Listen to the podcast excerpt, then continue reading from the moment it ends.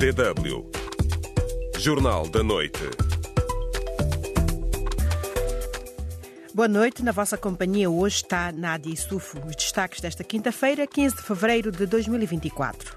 Em Moçambique, Frelimo defrauda expectativas a não avançar os potenciais nomes para as presidenciais. Eu penso que a questão central é, eventualmente, um colete de forças que existe ao nível interno. A questão do gabinete é um lugar, simplesmente, para gestão das expectativas internas. Angolano lidera a arquitetura da governação africana, mas analista entende que Angola merece muito mais. Ainda falta muito. Esse número ainda não corresponde àquilo que realmente é o posicionamento da Angola na geopolítica continental. Reconhecimento da Palestina como Estado não é a solução para a crise com Israel, entendem críticos. Hoje, a Frelimo defraudou as expectativas dos moçambicanos ao não avançar os potenciais nomes de candidatos à presidência de, da República. A saída da reunião da Comissão Política, que esta semana sofreu adiamentos, a porta-voz do partido no poder em Moçambique, Ludmila Magune, diz que o assunto não foi debatido hoje.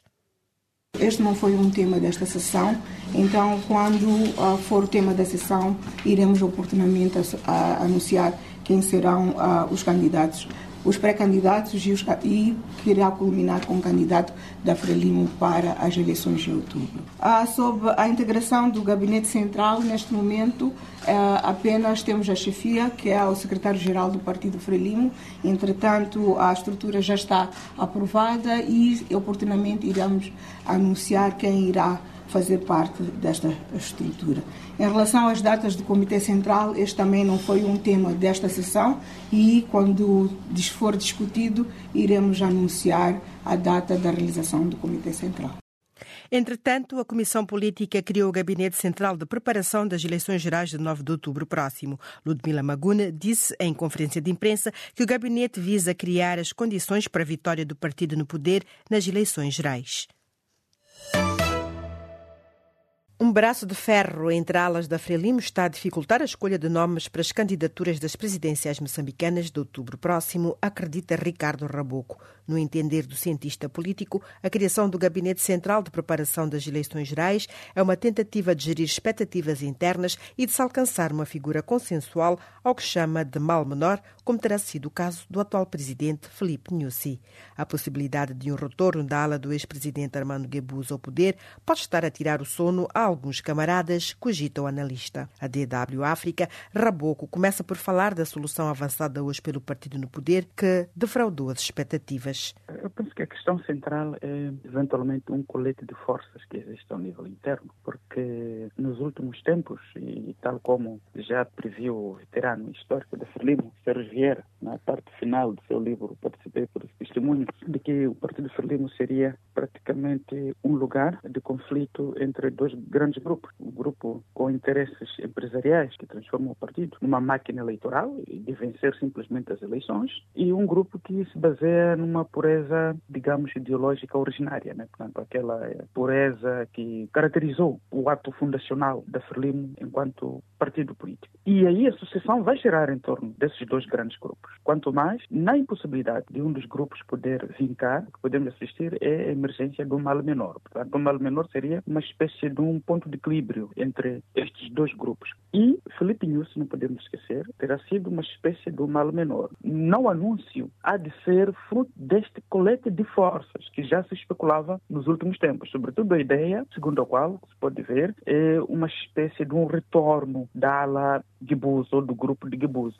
Este gabinete de candidaturas resulta de uma tentativa de pôr termo a este braço de ferro. Provavelmente. A questão do gabinete é um lugar simplesmente para gestão das expectativas internas, porque já há demarches, não é? Ouvimos de pré-candidatos, não é? de candidatos a candidatos. Alguns estão a fazer campanha, uns de forma silenciosa, mas outros, em virtude do timing, até aparecem de forma deliberada. Portanto, não por eles próprios, mas por um conjunto de pessoas que o seguem, tanto a fazerem pré-campanha. Então, nessa perspectiva, para gerir as expectativas internas e, eventualmente, também gerir as clivagens, o colete de forças que existem entre os grupos, anunciou-se essa questão do gabinete. É simplesmente uma questão de timing e gerir estas situações. Esta medida não choca com os estatutos ou procedimentos do partido. Poderemos considerar que é uma espécie de alternativa a que podem hum, recorrer com legitimidade. Chocar com os estatutos quer me parecer que não, mas já havia um antecedente. Mas desta vez o processo quer-me parecer, está mais demorado do que o processo anterior. Então, nessa perspectiva, sim, esta demora vai defraudar as expectativas, tanto ao nível interno do partido quanto ao nível da opinião pública. Mas também pode ser o fato de, eventualmente, o partido não se sentir pressionado. Porque se fazemos leitura das eleições autárquicas, é verdade que houve muita pressão, houve muito movimento anti-frelimo, né? se assim considerar. Anti-frelimo no sentido de que as massas populares apoiaram veementemente os partidos partidos da oposição. Tanto mais que as próprias marchas pós-eleitorais de reclamação aos resultados, eh, em parte, explicam esta questão de um movimento anti-frelimo. Então, nessa perspectiva, se a oposição não indicou os candidatos e há, no caso vertente da Renamo, a possibilidade de aparecer candidatos jovens que arrastam massa e com muita simpatia dentro da opinião pública, então, a Frelimo, eventualmente, se avançar com um candidato que granjeia muito pouca simpatia, pode ter problemas. Então, pode ser então que a Frelimo esteja a fazer um compasso de espera para ver o que é que vem da Renamo e, em função disso, escolher um candidato que esteja à altura de disputar? É, é uma hipótese a não, digamos, descartá-la. Esta foi uma entrevista com Ricardo Raboco, cientista político e docente universitário. Acha que a solução hoje avançada pela Frelimo reflete uma falta de consenso interno? Esta é a nossa pergunta do dia. No Facebook tivemos várias respostas. Josué Caetano responde: Eu sou moçambicano, estou cansado da Frelimo. E Njanjito Njanja diz que se a Frelimo criou esse gabinete, acredita na maturidade do partido e haverá um candidato consensual. Estão convidados também os nossos ouvintes a participarem. Enviem-nos as vossas opiniões. Contamos consigo. Pode responder à pergunta do dia no Facebook da DW África. facebook.com barra DW Português. Estamos à espera das suas reações.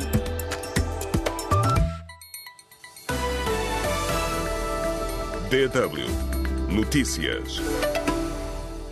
Missionários e religiosos estão a fugir de aldeias remotas de Cabo Delgado para Pemba, capital daquela província do norte de Moçambique, devido aos ataques terroristas, denunciou hoje a organização cristã ACN. As atividades dos grupos insurgentes intensificaram-se na região, criando uma situação extremamente complicada e uma atmosfera de medo e insegurança, relatou a organização de caridade, acrescentando que a fuga deste grupo está a sobrecarregar as estruturas de apoio aos refugiados. Os ataques terroristas em três distritos de Cabo Delgado levaram à fuga de 812 pessoas em apenas cinco dias, segundo estimativa divulgada hoje pela Organização Internacional das Migrações, OIM. Em causa estão os ataques ocorridos entre 8 e 12 de fevereiro em Macomia, Chiuri e Mecufe, que levaram à fuga da população para as aldeias vizinhas recebidas em campos de reassentamento. O Banco Nacional de Angola anunciou hoje que foi adquirida a totalidade dos 300 milhões de dólares disponibilizados numa sessão de venda de divisas. O Banco Central disponibilizou as divisas do Tesouro Nacional para tentar contornar a falta de moeda estrangeira, apesar da disponibilidade ter aumentado em janeiro de 600 milhões de dólares para 836 milhões. Na última semana, o governador do banco admitiu que há menos divisas disponíveis devido à redução das receitas de exportação, mas disse que os bancos têm estado a comprar, pelo que não se justifica que não disponibilizem moeda estrangeira aos seus clientes. A defesa do general Copelipa apelou junto do presidente do Tribunal Supremo de Angola para que seja aceito o recurso de despacho de pronúncia, invocando violação de princípios legais e irregularidades, incluindo a imputação de novos factos. O general angolano é acusado de crimes de tráfico de influências e branqueamento de capitais, entre outros, no âmbito do processo que envolve a filial angolana da China International Fund.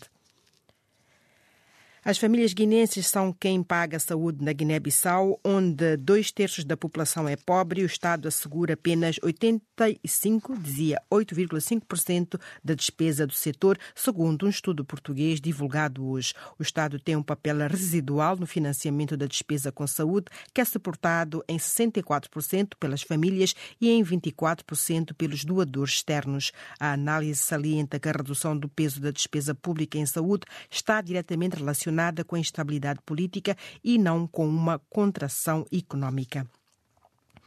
O primeiro-ministro de São Tomé quer a melhor execução possível do Orçamento de Estado, aprovado hoje em votação final global, com a abstenção da oposição, e insistiu que este ano será melhor que o anterior. O Orçamento de Estado, na ordem dos 178 milhões de euros, prevê o crescimento da economia em 2,9% e o investimento público dependente em 88% de recursos externos. Ministros de Burkina Faso, Mali e Níger, três regimes militares agrupados na Aliança dos Estados do Sahel, reuniram-se hoje em Ouagadougou, capital do Burkina Faso, com vista à criação de uma confederação. Este mecanismo vai permitir que a nossa aliança e a confederação funcionem eficazmente e para grande felicidade das nossas populações, declarou a parte nigerina.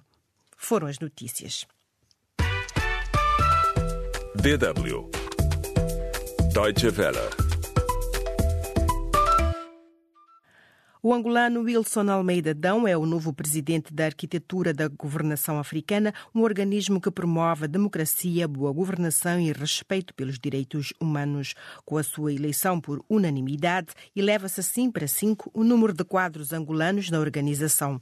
Mas analista ouvido pela DW África entende que Angola precisa de mais lugares na organização continental. Os detalhes com Manuel Luamba, a partir de Luanda. Em exclusiva DW África, Wilson Almeida Adão, agora presidente da Arquitetura da Governação Africana da União Africana, disse que se trata de mais um passo do trabalho desenvolvido na organização continental. Em novembro de 2023, o diplomata angolano já tinha sido eleito para o cargo de presidente do Comitê de Peritos dos Direitos de Bem-Estar da Criança. É um momento de júbilo pessoal para mim, mas sobretudo para o povo angolano, que vê reconhecido um dos seus quadros a nível internacional e do qual faremos todo o esforço possível para honrar este grande compromisso que o povo angolano tem no desenvolvimento de África e da União Africana. Com a sua eleição por unanimidade na última quarta-feira em Addis Abeba, Etiópia, Angola conta atualmente com cinco quadros na União Africana, desempenhando as funções de comissários. Trata-se de José Sacco, Sebastião Isata, Teresa Manuela e Pascoal Joaquim. E destes cinco, um deles eh, preside um dos órgãos da União Africana, que é o meu caso. Isso significa que os quadros angolanos estão a ser reconhecido o seu profissionalismo e competência a nível das instituições internacionais. Nkinkinam Tussamba, especialista em relações internacionais, congratula-se com a eleição de mais um quadro angolano na maior organização do continente, mas ainda falta muito. Esse número ainda não corresponde àquilo que realmente é o posicionamento da Angola na geopolítica continental. A arquitetura da governação africana tem como principal objetivo promover a democracia, a boa governação e o respeito pelos direitos humanos. É um órgão que associa vários organismos da União Africana ligados a organizações regionais, como, por exemplo, a Comunidade para o Desenvolvimento da África Austral, SADC. Por outro lado, a arquitetura tem como missão fundamental também assegurar o cumprimento da Carta Africana sobre a Democracia, Eleições e Boa Governação. E como está a governação africana? Nos últimos tempos, a África tem registrado muitos golpes de Estado, com destaque para Mali, Burkina Faso, Níger e, mais recentemente, o Gabão. Nkinkinam Samba sugere como devia funcionar a arquitetura da governação africana. Deve funcionar, de facto, para inibir, deve funcionar, de facto, para promover e desencorajar a promoção aqui, de facto, respeito à Constituição e que haja, de facto, a democracia e desencorajar a apetência ao poder que muitos líderes vão, vão tendo e isto depois vai eh, resultar a criação de vários grupos rebeldes estas sugestões ocorrem numa altura em que os Estados-membros da União Africana se preparam para a sua cimeira anual, que se realiza no próximo fim de semana em Addis Abeba. Esta cimeira é considerada por muitos observadores como uma das mais intensas da história, porque dois países do norte de África, Argélia e Marrocos, disputam a presidência rotativa da organização. Manuel Luamba DW, Luanda. Há quem defenda que o reconhecimento da Palestina como Estado teria um valor legal e simbólico significativo, mas para os críticos essa não é a solução para os problemas reais no terreno. Quais são as vantagens e desvantagens de um reconhecimento? Acompanhe a reportagem de Catherine Shire, adaptada por Cristina Krippel. Recentemente, alguns países ocidentais, entre os quais os Estados Unidos da América, começaram a dar indícios de estarem a reconsiderar a sua rejeição de reconhecer a Palestina como Estado soberano. Analistas acautelam, no entanto, que estes posicionamentos podem não passar de uma forma deliberada de pressionar o governo israelita, que ignora paulatinamente o crescente desconforto dos seus aliados mais próximos frente à sua tática de guerra na faixa de Gaza. O conflito resultante da chacina de 1.200 israelitas pelo Hamas em 7 de outubro já custou, entretanto, a vida a 28 mil pessoas. Os apoiantes dizem que reconhecer a Palestina como Estado contribuiria para o fim do conflito porque obrigaria Israel a negociar o estatuto permanente com os palestinianos de igual para igual. Além disso, permitiria que litígios ligados ao Estatuto de Jerusalém ou ao acesso à água fossem resolvidos por mecanismos de arbitragem internacionais. A maior vantagem para os palestinianos seria possivelmente simbólica. A Palestina poderia eventualmente processar Israel num tribunal internacional. Mas essa é uma hipótese remota, disse à DW Philip Leach Ngo, analista especializado no Médio Oriente e baseado no Canadá. Para a autoridade palestiniana, o reconhecimento do Estatuto de Estado não tem apenas a ver com o estatuto legal nas Nações Unidas. Isso pode ser um fator, mas a própria justificação da existência deles é o reconhecimento. Críticos realçam que reconhecer a Palestina neste momento daria ao Hamas a vitória e reforçaria a tese dos extremistas de que a violência alcança resultados. O Hamas luta pela sua existência junto de uma população cansada da sua incapacidade de melhorar as condições de vida, diz o analista Leach Ngo. Não têm como confrontar Israel, são corruptos, têm um sistema rentista e basicamente distribuem dinheiro em troca de apoio. Não são democráticos e são autoritários. A única coisa que têm para oferecer à população é a tentativa de obter qualquer tipo de reconhecimento. Apesar de vantagens legais e simbólicas, o reconhecimento da Palestina como Estado não mudaria nada no terreno de imediato. A liderança palestina está completamente dividida e quase não tem legitimidade interna. Mais, diz Lee Ngo. The occupation, uh... Há a ocupação, os colonatos ilegais, a devastação em Gaza, a falta de controlo sobre as fronteiras sobre Jerusalém, além de inúmeras questões relacionadas com o estatuto final.